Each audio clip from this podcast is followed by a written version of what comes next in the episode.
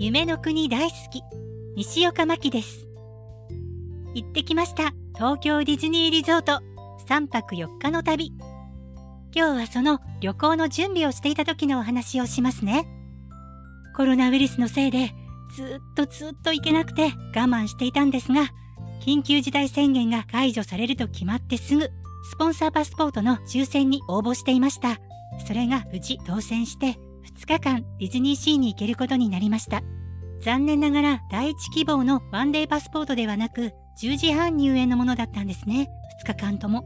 で、今ってスタンバイパスを取らないと人気のアトラクションには乗れませんし、一部のショップには入ることさえできません。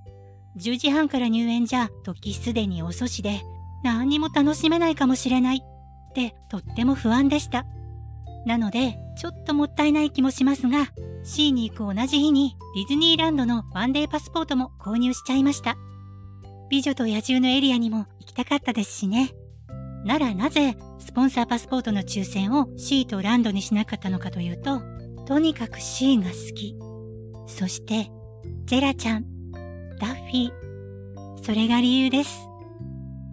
あとね、何しろ2年ぶりなので、できる限り楽しみたいじゃないですか。私はアトラクションよりもショーやバレード、それからミラコスタでくつろぐのが大好きなんです。でも今回はミラコスタではないんです。テラスルームが取れなかったというのもあるんですが、シーノ20周年ということはミラコスタも20周年なのに20周年のイベント的なものが何もないんです。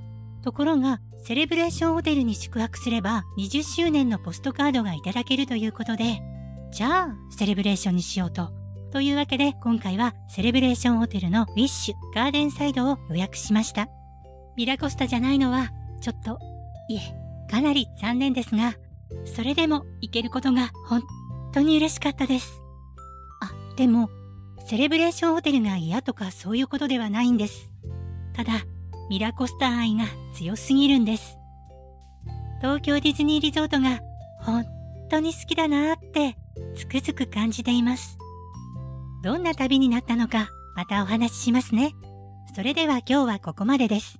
また次回も聞いてくださいね。